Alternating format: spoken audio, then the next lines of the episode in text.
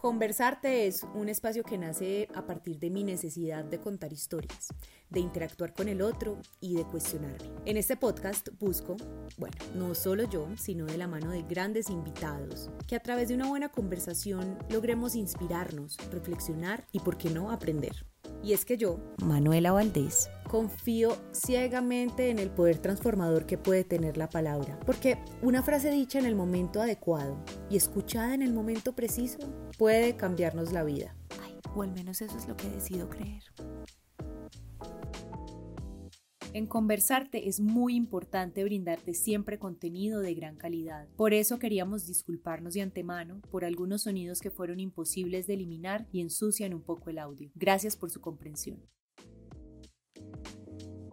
Lina Munera es la mente creativa detrás de Suse Lingerie, una mujer consciente y muy sensible. Lina ama caminar, crear y transformar sentimientos y situaciones en objetos tangibles. De su padre heredó el gusto por la escritura y de su madre la pasión por lo manual. Le encanta el olor a bergamota y a jazmín, la comida oriental y hacer yoga. Su frase favorita es, si todavía no encuentras belleza en todo lo que miras, mira más profundo.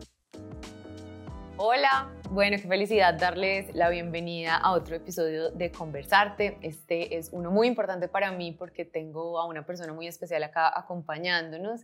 Eh, Lina Munera es mi amiga desde que estamos en cuarto de primaria hace muchísimos años y quería invitarla porque siempre como que desde que pensé este podcast, Linis, te tenía en mente porque te considero una persona absolutamente creativa y como con una diapasón de actividades que van siempre eh, ligadas a lo artístico, pero como eh, muy diferentes la una de la otra. Entonces, gracias por estar acá. Eh, sé que estás haciendo un esfuerzo muy grande, así que te agradezco mucho que me hayas abierto este espacio. Muchas gracias por invitarme. Estamos aquí hoy en el showroom de Suse, que es la marca que tiene mm, Lina, y ella es la mente creativa detrás de, de todo este proyecto. Entonces, para mí es muy importante, más allá de ver Suse, que ya es como el producto terminado de lo que es Lina, eh, adentrarnos un poquito a cómo ha sido todo este proceso tuyo de construcción de una personalidad y de una visión de vida como tan, tan chévere, que eso es lo que me parece. Entonces, para dar un poquito de contexto, desde mi punto de vista, Lini siempre fue como una amiga o una persona, una hija, hermana, súper disruptora, por así decirlo, aunque hablando a ti como que te, te parecía un poquito extraño ese, ese término, porque no te consideras una persona disruptiva. Pero para nosotros sí, porque Linis, por ejemplo, fue la primera amiga que se cortó el pelo. Creo que la única amiga mía que se ha cortado el pelo, pero cortico, que se lo platinó, que se empezó a vestir diferente, que se empezó a tatuar. Entonces, cuéntame, Lini, cómo, cómo empezó esa búsqueda de, de tu identidad y cómo encontraste el valor de ser diferente en una sociedad en la que vivimos que es como tan clásica y tan tradicional. Siento que es una búsqueda pues que no tiene como un principio y un fin. Ha sido como encontrarme cada vez eh, siendo un poquito más auténtica hacia, hacia mi propio ser, hacia como hacerme fiel a lo que de verdad quiero y no a lo que me piden que quizás sea. Y como que, pues pensándolo ahora es como una manera de, de hacerme sentir incómoda a mí misma con cosas que quizás ni siquiera planeé que fueran a resultar de, de, esa manera o hacerme sentir de esa manera, pero eso era lo que me ayudaba a entender entonces con qué sí me sentía cómoda o dónde sí me sentía cómoda. Entonces, pues es una búsqueda que todavía hoy creo que estoy ahí porque pues todos los días descubro algo nuevo de cómo realmente soy y no cómo quiero que me vean o, o qué está bien hacer para que me vean de, de cierta manera. Hay una frase que me gusta mucho y es que uno no tiene que ser como las cosas que le gustan y siento que eso ha sido como, como un, un lineamiento o, o un principio que, que, me ayuda a separarme, a que me puedan gustar muchas cosas y no sentir la responsabilidad de ser como eso. A mí me causa mucha curiosidad cómo has podido sortear o sobrellevar digamos, la crítica vista de una manera pues amorosa, porque tampoco pues es que nosotras como amigas te generamos ningún, ningún tipo de rechazo, ni tu familia, pero cómo lograste como sobrellevar eso y, y en lugar de apartar esas amistades o, o, esos seres queridos que podían pensar diferente a ti, en lugar de hacer eso, los acogiste más y en cambio fortaleciste relaciones, pues como por ejemplo la nuestra. Pues es que uno, si se aleja de esas cosas diferentes, también de dónde va a crecer. Si yo me junto solamente con personas que piensan como yo, que les gusta lo que a mí me gusta, de dónde, pues como mente creativa, de dónde voy a sacar referentes, de dónde voy a, a permitirme la innovación también y, el sorprenderme, que, siento que en un camino artístico es tan importante el, ver muchas cosas diferentes, que, me confronten también y me hagan cuestionarme constantemente de, de que si eso sí realmente me gusta o fue algo que aprendí de mis papás y por eso lo hago o lo acepto de esa manera. Entonces, antes generar uno como círculos sociales tan diferentes y tan diversos le, permite a uno explorar y, descubrir muchas más cosas nuevas, donde quizás va a haber unas que, pues, con las que no estoy de acuerdo y no comulgo, y está bien, pues no tenemos que dejar de ser amigas o dejar de ser familia, pues como por eso, sino que lindo encontrar como en esas diferencias antes la fuerza que, que lo une a uno a las personas, de si tú llegaste a mi vida a enseñarme eso, esas diferencias, saber también apreciar como, como ese aprendizaje. Digamos que tú, yo siento que tu manera de manifestarte, como que vos usas el arte como un manifiesto, ¿cierto? Como el arte como, como contracultura, digámoslo de cierta manera ha sido siempre desde la estética, ¿cierto? Desde la manera como te ves, como te vistes, las piezas que creas.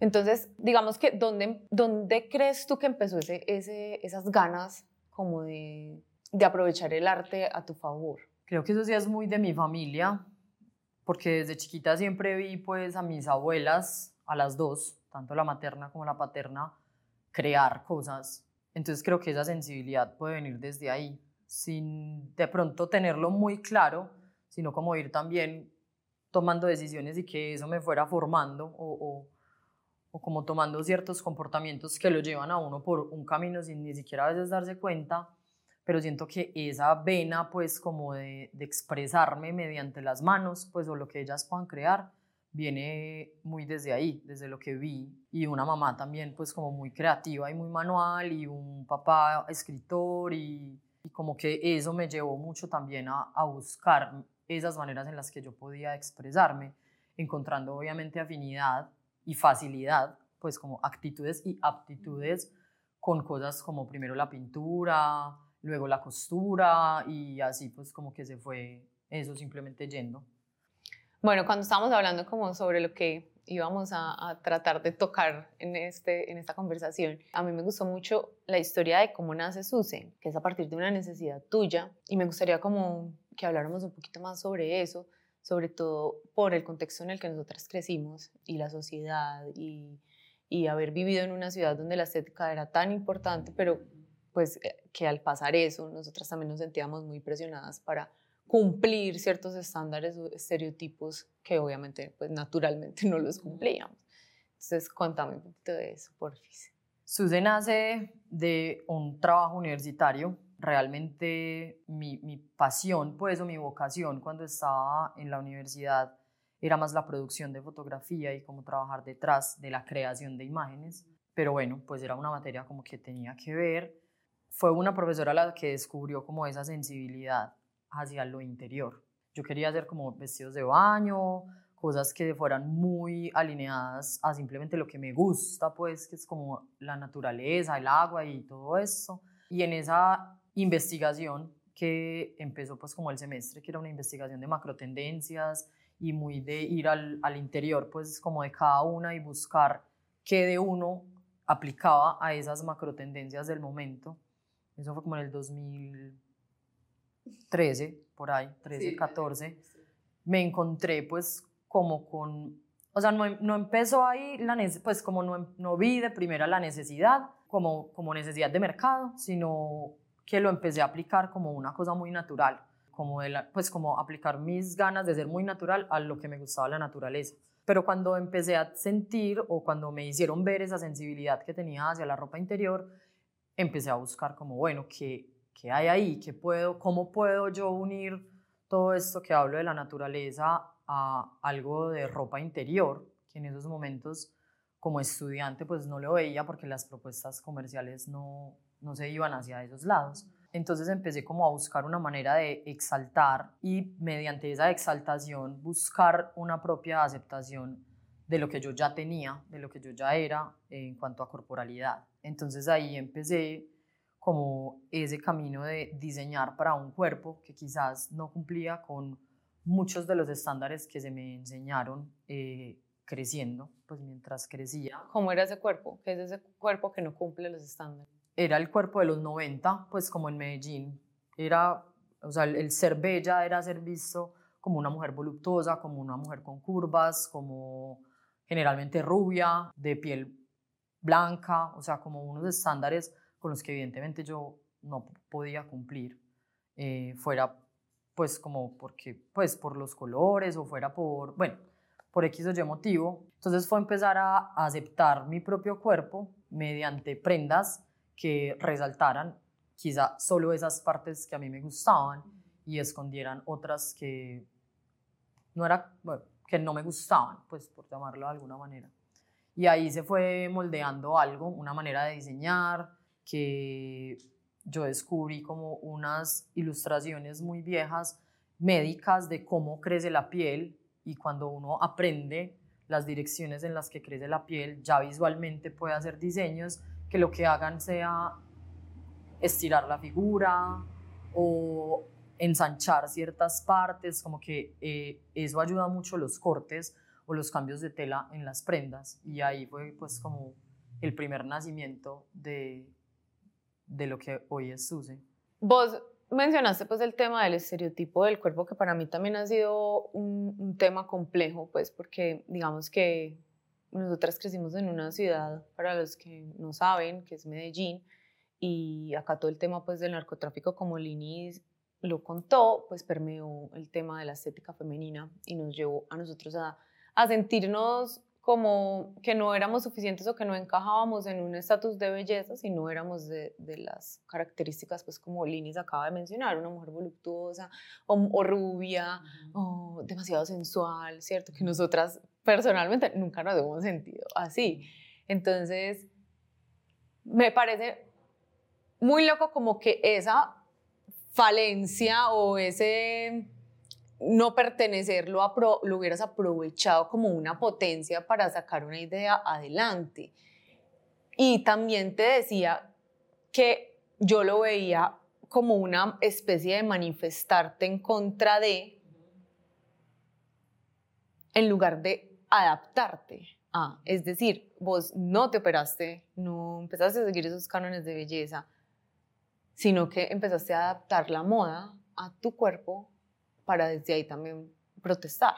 Pues hay, hay como algo muy importante en el vestuario que ahora, pues como con todo el movimiento de body positive y todas esas cosas se ve más, pero siento que fue algo que yo aprendí mucho en, en, en historia del vestuario en la carrera y es que somos nosotros quienes debemos hacer uso del vestuario para nuestra, pues para nosotros, ¿cierto? No adecuarnos a eso. Entonces creo que esa es la idea llevada a lo, a lo grande que me hizo empezar entonces a crear, porque también pues el reto era la creación de algo. Entonces creo que esa fue como la idea principal que, que inspiró, que fue como el referente para retarme a mí misma a decir, listo, quizás no soy yo lo que tiene que cambiar, quizás simplemente hay que proponer nuevas visiones, quizás hay que enfrentarme a eso mismo, a esos mismos miedos propios para regalar eso que salga. Pues que en ese instante de mi vida yo pensé que era un trabajo de universidad y que se iba a acabar ahí, pues que no iba a llegar pues después de tantos años a, hacer lo que sucede es hoy, lo que significa como para muchas mujeres. Entonces creo que esa puede ser como, como la base o, o, quizás como la semillita que tenía ahí sembrada que, que en ese momento floreció pues y estalló. Y desde que yo entré a la universidad, quizá en el colegio todavía no pasaba eso, pero creo que desde que entré a la universidad sí empezó, estudié con personas muy diferentes y vi mucha aceptación de cada uno de los que conocí hacia sí mismo, como hombres, pues como con unos procesos de aceptar su feminidad y su sexualidad, obvio mucho más densos que quizás los procesos que yo había vivido. Y como que acompañar a esas personas en esos procesos también le nutre a uno mucho ese mismo proceso de, de aceptar quién, quién se es. Te expande la mente, como que uno viene como un caballito creciendo en un colegio tradicional, viviendo en una familia tradicional y apenas logras tener la oportunidad de mezclarte con gente que piensa diferente, que es diferente, que atraviesa por cosas diferentes. Quizá más grandes. La conciencia se expande.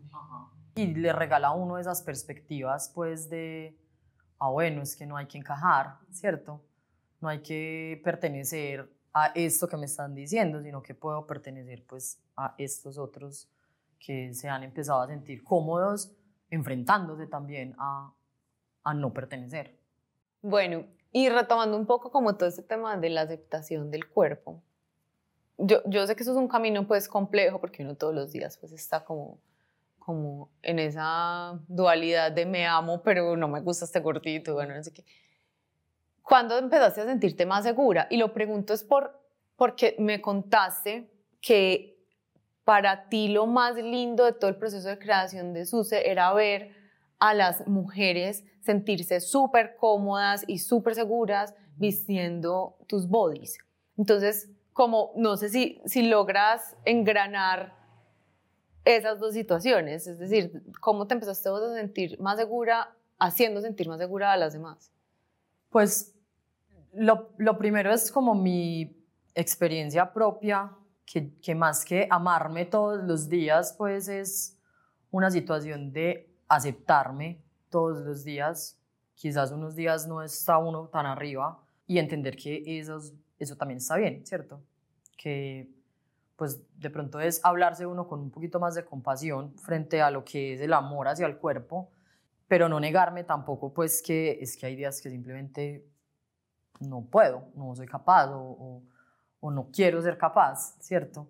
¿Y cómo lo uniría? Pues siento que es lo mismo, o sea, es que ver a alguien con algo que salió de mi cabeza, como transformarse solo con un discurso o solo midiéndose una prenda es supremamente transformador para uno porque es, es algo que uno quizás no espera, como que a veces minimiza mucho la capacidad que tiene la ropa o, la capacidad que tiene algo que uno hace y, no se da cuenta el impacto que puede ser. Y al verlo, al vivirlo, al poder estar ahí como acompañando a muchas mujeres también en esos procesos de que buscan SUSE es porque quieren aceptar más su cuerpo, pues es, siempre como nutrirme, es siempre como un regalo, es... O sea, a mí me escriben un mensaje y yo soy como, wow, que qué mágico que eso pueda pasarte sabiendo que yo lo hice pensando en que, no sé, se veía muy lindo el cuerpo así ya pues como... Tu cuerpo, sin ni siquiera considerarlo en otro cuerpo. Ya, creo que sí considero un cuerpo un poquito más estándar en Colombia, pues porque es como la mujer principalmente a la que le diseño. Mm, entonces pienso en por ejemplo, las mujeres de acá tienen torsos muy cortos, entonces, ¿qué se puede hacer para que visualmente ese torso sea quizá un poco más largo, ¿cierto? Sin necesidad de transformar tu naturaleza corporal, ¿cómo puedo visualmente enriquecerte? Y creo que esa es la misión, como que todas son como que, ay, ese body es hermoso, y yo siempre he pensado, es, es mucho la actitud que se le pone a cada prenda, es, es mucho la actitud con la que tú te sientes cuando utilizas esas prendas, la que también le da ese poder al vestuario, a, lo que te pongas, a cómo luces lo que te pongas o a cómo haces cada cosa. Entonces creo que pues la única manera como de pegar esas dos situaciones es que, es que yo me nutro constantemente es de, de ese reflejo que puedo darle a los otros.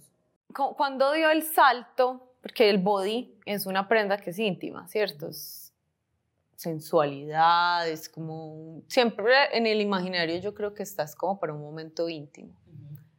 ¿Cómo llevaste a la prenda que fuera usada en un contexto ya cotidiano? E, eso no pasó por mí. Yo realmente cuando empecé Suse, pues las primeras dos como colecciones, siento que fueron muy basadas en eso, en que yo quería que fueran prendas íntimas, que le hablaran a la mujer en su intimidad y que reforzaran como esa fuerza o, o esa seguridad en ese espacio. Pero el, pero el público empezó a pedir otras cosas. Yo siento que en ese momento cuando Suse salió no había muchos bodies eh, siendo para mí la mejor silueta que puede utilizar una mujer. Y ellas mismas fueron las que empezaron a decir como, es que yo quiero que me lo vean, pues como es tan lindo que no quiero solamente ponérmelo en mi intimidad o de ropa súper interior, sino que quiero, que me, quiero poder mostrarlo. Entonces ahí fue que empecé como a experimentar ya un poquito el llevarlo a hacer ropa exterior. Entonces salió, fue por pedido de las clientas. Entonces, según como todo lo que, lo que te he podido escuchar, digamos que eso se ha ido evolucionando de la mano de sus clientas, ¿cierto? Mucho. ¿En qué momento decidiste también incluir unas tallas más grandes? Porque es un poquito osado desde nuestras limitaciones, es decir, vos no te imaginas una persona que sea demasiado voluptuosa o ya grande usando un body. ¿En qué momento las empezaste a incluir? O sea, ¿cómo pasa eso? Porque, porque claro, una mujer que sea demasiado grande es, para mí, para, para varias personas, es la que menos se atrevería a usarlo. ¿Qué pasó ahí? Pues yo creo que ahí nos tenemos que ir como a el por qué nació Suse, eh, que era una situación de seguridad, de un camino pues como de reconciliación con ideas eh, preconcebidas de cómo debía o no verme. Eh, y aunque siempre quise como sacar, pues obviamente uno cuando piensa que va a empezar a tener una marca o una empresa, quiere irse a lo grande de una, eh, pero, pero el patronaje pues al principio solo lo hacía yo. Entonces era como cómo voy a ponerme yo a diseñar un cuerpo que no conozco, eh, porque pues toda la vida fui muy langarutica, entonces, ¿cómo atreverme de verdad a llegar a eso? Entonces, lo primero, desde la primera colección, yo sentí que sí se podía, por lo que te decía de cómo son construidos los bodies, eh, porque en la primera, en la, pues como en el lanzamiento pues de Suse, yo pensé que los bodies solo le iban a quedar a un tipo de cuerpo muy similar al mío, porque pues era lo que en esos momentos, el conocimiento en esos momentos que tenía frente al diseño y frente a lo técnico. Pero resultaron muchas mujeres con cuerpos muy diferentes, muy voluptuosas, midiéndoselos y les quedaba muy bien. Creo que ahí fue esa primera apertura de decir, ah, no, sí soy capaz. Pues yo siempre he sentido que emprender o crear empresa es un reto porque uno constantemente le piden que se abra a dejar entrar más gente y pues es primero saber a quién se le va a abrir del todo la puerta y a qué situación en específico se le va, pues es como ver la oportunidad y saber tomarla y hacerlo pues inteligentemente. Entonces creo que siempre estuvo la idea porque siempre he creído que Jesús es como un lugar seguro o que, de, pues, que cuando empezó debería de crearse como un lugar seguro para todas las mujeres, porque yo sé que ese camino como de amor propio y de aceptación del cuerpo es algo que todas compartimos, eh, pero necesitaba estar preparada, pues mucho más preparada eh, técnicamente, eh, intelectualmente y, y, como con mayor conocimiento de esos cuerpos que yo desde mi, desde mi experiencia no conozco. Desde toda esta experiencia de ser emprendedora, pues y la creadora de tu propia marca, que hace mucho rato, pues como cuando empezaste, hacías tú todo, hasta pues ya este momento en el que la marca marcha sola. ¿Cuáles han sido esos momentos como más difíciles de atravesar en cuanto a ser emprendedora y en cuanto a tener una marca de ropa? Que puedes emprender en diferentes aspectos, o sea, por si alguien nos está escuchando que tenga algún tipo de emprendimiento. Y además, ¿cómo es el crear una marca? O sea, ¿cuál ha sido tu mayor obstáculo en los dos caminos? Mm, el mismo. pues mi mayor obstáculo siento que siempre ha sido el emprender sola, pues que pues ya hay un equipo al que puedo consultarle muchas cosas desde muchos lugares, pero el estar sola en los procesos, en procesos donde uno muchas veces necesita opiniones y opiniones que quizás vaya, estén muy sensibilizadas como uno lo está, pues de trabajar todos los días en lo mismo, ha sido para, para mí lo más complejo a la hora de diseño, como explicar una colección entera y, o sea, no hay como en, a la minuta quien nutra también esa parte eh, en cuanto al diseño. Entonces como que toda la responsabilidad está solo en ti. Está solo en mí y a veces es muy rico uno poder decir, oye, pero quizás eh, te gusta esta carta de color y eh, porque la tendencia nos dice esto, pero sucede aquello, entonces mira la que hice y uno sí tiene opiniones, pero no son opiniones que todos los días trabajen sobre eso, entonces quizás van a ser opiniones desde un lado muy personal y, y no desde un lado personal, comercial y de mercadeo. Eh, bueno, y por la parte de crear empresa, creo que el, el mayor reto es aprender a delegar, más cuando uno empieza, pues generalmente cuando emprendes se empieza solo y empezar a, a, depositar esas confianzas que uno se tiene a uno mismo en otras personas a veces es un, es un reto. Y la parte pues financiera, eh, yo como diseñadora, no fue pues como que dentro de la universidad se ponen a uno muy superficial. Entonces siento que eso también fue como lo primero que me tocó buscar asesorías, buscar un equipo, pues porque me di cuenta que si, si en una empresa, si en un emprendimiento, si en una marca, si en cualquier cosa, por más creativa que sea, no hay números, es una cosa que no va a existir en la realidad, pues en, en la realidad si uno lo proyecta como, como algo que, que, pues que vaya a ser tu, tu, tu propósito pues de vida, entonces fortalecer esa parte creo que fue el primer reto y pues también lo primero que hice, porque sin números no iba a funcionar nada. ¿Y cuál crees que es la clave de un emprendimiento exitoso? O sea, ¿por qué Sus está hoy acá en este lugar como de éxito? Es, es, muy cliché lo que uno dice, pero yo siento que las cosas clichés son cliché por algo. Eh, el amor a lo que se hace, pues eso es lo más retador a veces, pero también por lo que yo más agradezco, poderme dedicar a algo que amo, algo que de verdad disfruto, que aprendí a disfrutar lo que no me gusta tanto y obviamente a disfrutar demasiado lo que sí y, y la disciplina, porque pues uno a veces se levanta muy motivado y otras veces no, o sea, la motivación es muy fluctuante, en cambio si uno todos los días sabe que tiene que hacer así sea un granito chiquitico ese día, pues va a empezar a, a todos los días dar un paso, entonces a ver todos los días la meta un poquito más cerca. Y no es un camino lineal, no es como que entonces sucede fue una ola de nieve y ya, no, fue una ola de nieve y después se, volvió y se le cayó la nieve, o sea, pues y, los proyectos creativos también van muy ligados a la emocionalidad de la persona que está en la cabeza, pues, o de la parte creativa. Entonces, es el mismo proceso.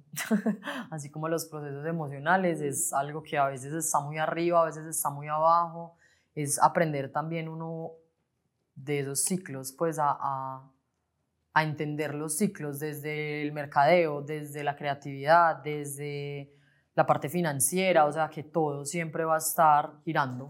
Bueno, y por último, sí me gustaría como por antepenúltimo, todavía no es lo último, que recalcar pues la labor que haces desde, desde SUSE como creativa, me parece importantísimo hacer sentir a las personas seguras de su cuerpo, como que es un mensaje que a mí también me gusta mucho transmitir desde mi lado pues personal, porque porque es que yo siento que eso es un gran fantasma que nos acompaña a las mujeres. Entonces, qué bonito que desde una prenda vos puedas aportar a que, a que eso suceda. ¿Cuál es el, como el statement tuyo? ¿Qué es lo que, ya me lo has dicho, o sea, ya podemos tener un esbozo bastante acercado o cercano a lo que, a lo que tú quieres como comunicar, pero ¿cuál es el statement tuyo como Lina Munera creativa detrás de una marca tan especial? Preguntas muy difíciles. Creo que un statement mm, como diseñadora puede ser pues como el respeto al cuerpo, que sea el, el diseño quien se acople a él y no obligar a los cuerpos a encajar pues como en algo simplemente porque sea tendencia o, o, moda. Linis, bueno, y ahora sí para finalizar, que quiero que nos recomiendes por favor pues a las personas que nos están viendo o escuchando tres libros que para ti hayan sido súper importantes. Tres libros, voy a llevarlo muy hacia, hacia las mujeres, pues porque siento que ahí también pego mucho con Suse.